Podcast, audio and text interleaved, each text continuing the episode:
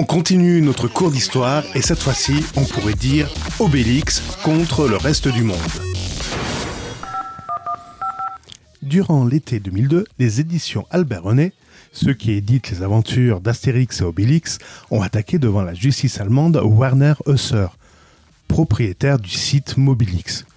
Mobilix, c'est l'acronyme entre les mots mobile et Unix. Bien sûr, c'était un site dédié au monde de Linux sur les PDA et ordinateurs portables. Je vous rappelle, on est en 2002. Il était reproché au nom Mobilix d'être trop proche phonétiquement du mot Obélix, mot déposé par les éditions Albert René. La Cour de Munich déclare qu'une similarité d'écriture ou de signification entre les mots Obélix et Mobilix est exclue. Je vous épargne les détails. Depuis, Warner Hauser optait alors pour le nom tuxmobile.org. Bon, entre parenthèses, hein, si on fait une recherche rapide sur tous les mots qui terminent par X, au moins dans la communauté du libre, il y en a à peu près plus de 500. Bon, on croyait cette affaire finie, mais un arrêt de tribunal de première instance des communautés européennes vient indirectement la remettre au goût du jour en 2005. Dans cette affaire, cette fois-ci, on retrouve les éditions Albert René, toujours le papa d'Astérix et Obélix, mais cette fois-ci opposé à l'Office de l'harmonisation dans les marchés intérieurs, la OHMI.